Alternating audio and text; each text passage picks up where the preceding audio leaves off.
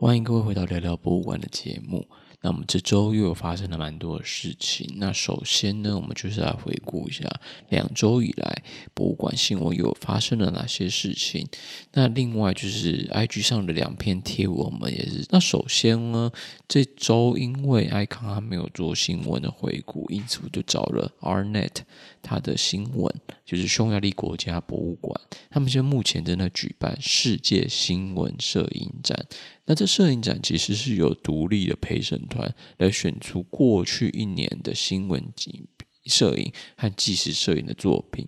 那其中就因为争议，而匈牙利国家博物馆的馆长被免职了。那到底发生什么事情？其实就是展览之中展出了一个菲律宾记者汉娜·雷耶斯·莫拉莱斯的系列作品。那这个系列作品是在讲菲律宾的 LGBTQ 族群老年人的护理情况。因为观众投诉说，这个展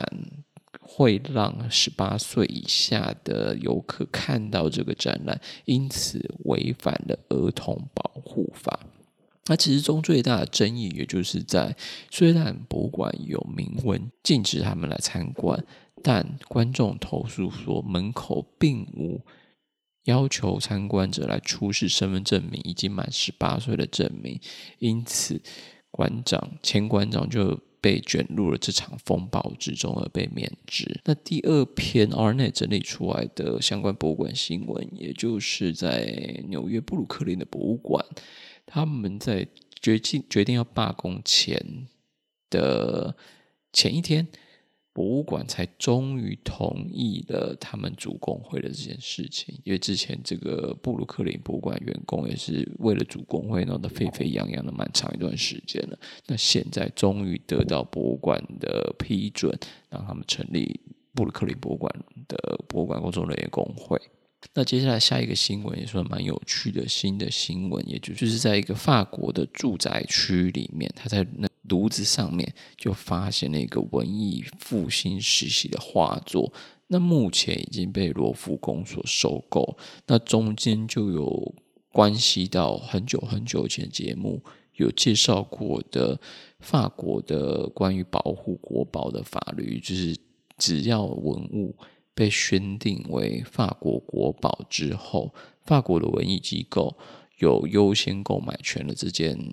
介入，又有就政府的手腕来介入，避免一些重要的文物被流到国外的或者私人的厂家的手法。那这件新闻就是怎样呢？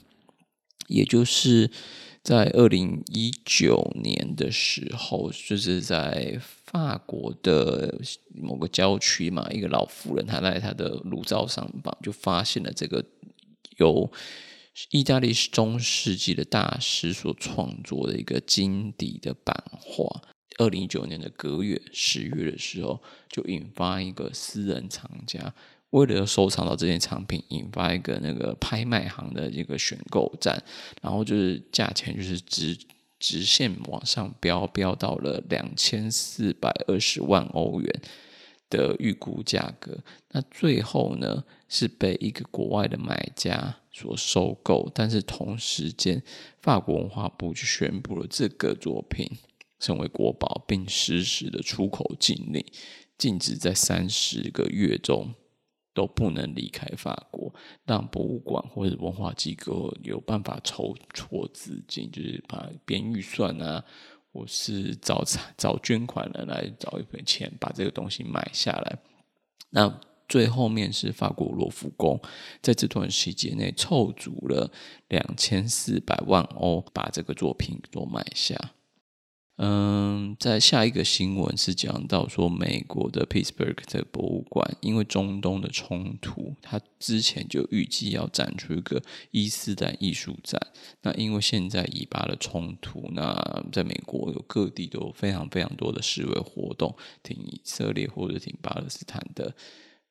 冲突，但因此就决定要延期他的这个伊斯兰艺术展。讲到达拉斯的艺术博物馆，在斥资一点五亿美元的扩建之前，需要花钱之前，先砍了百分之八的员工。那他博物馆的据称是说，因为新冠肺炎的疫情这期间，让博物馆的收入锐减，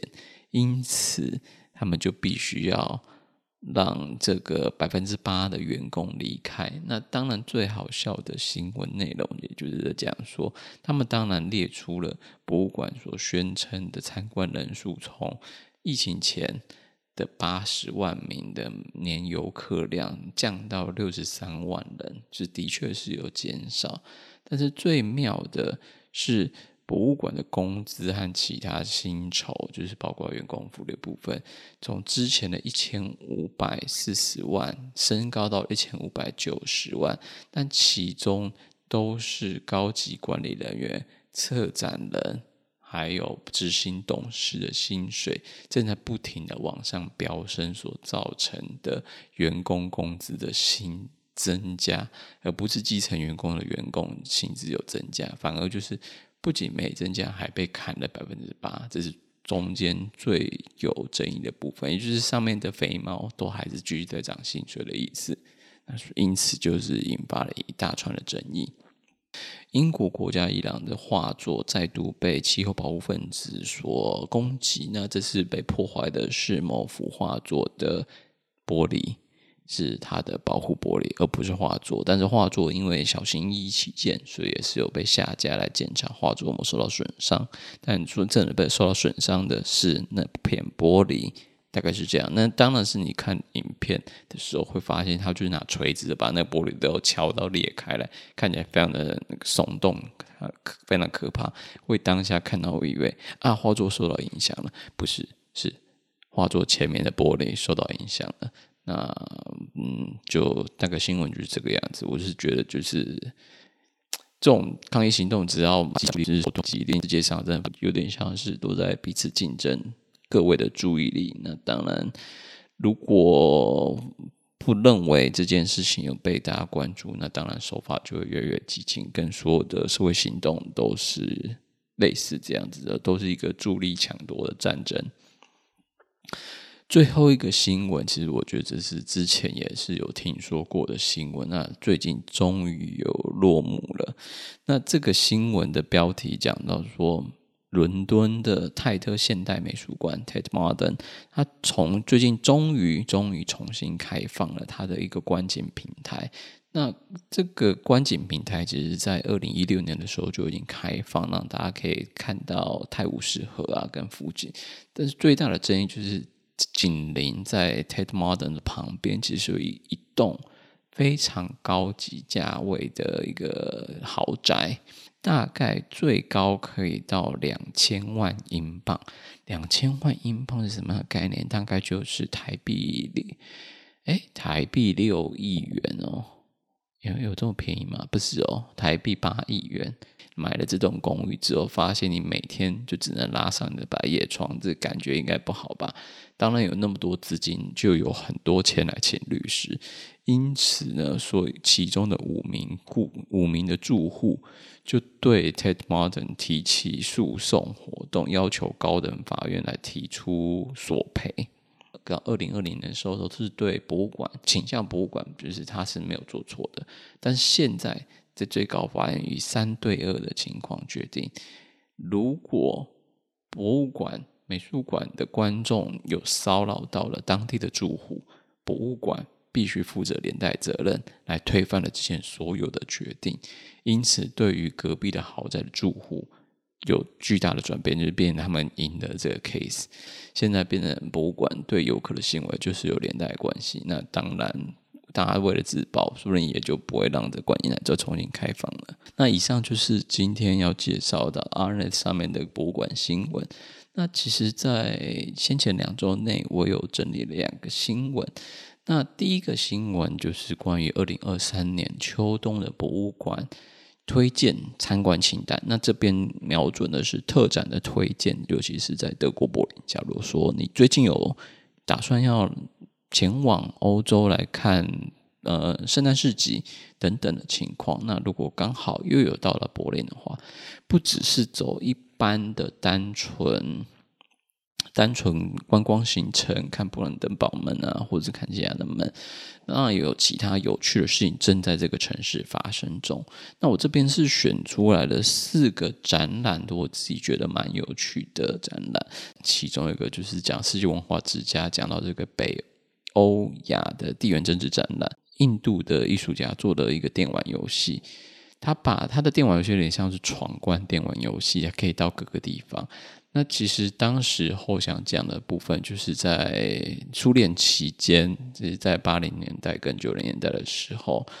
有非常非常多的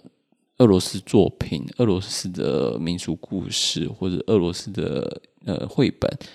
因为政治统战的关系，都被翻译到了印度的民间，而且这样的政治入侵。行动车、行动图书馆的感觉，专门在帮政治、帮俄罗斯做政治宣传。那这样的游戏之中，你就可以从嗯收集宝物的行为啊，或是就就一些闯关活动，就可以玩到。而且它里面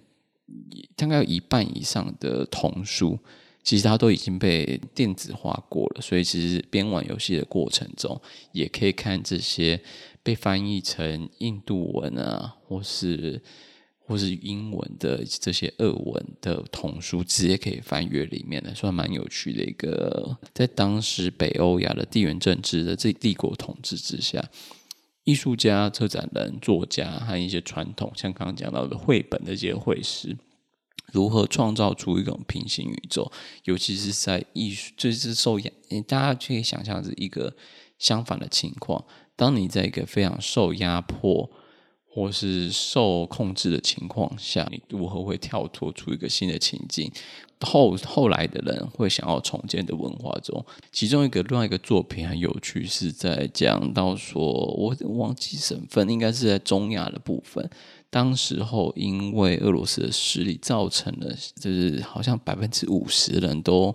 因为饥荒全部饿死。那这个艺术家就是重游了，哎，讲重游有点怪怪，就是去了很多就是有大型饥荒的地区来做实地采访，然后也访问当时或是对此议题有研究的艺术呃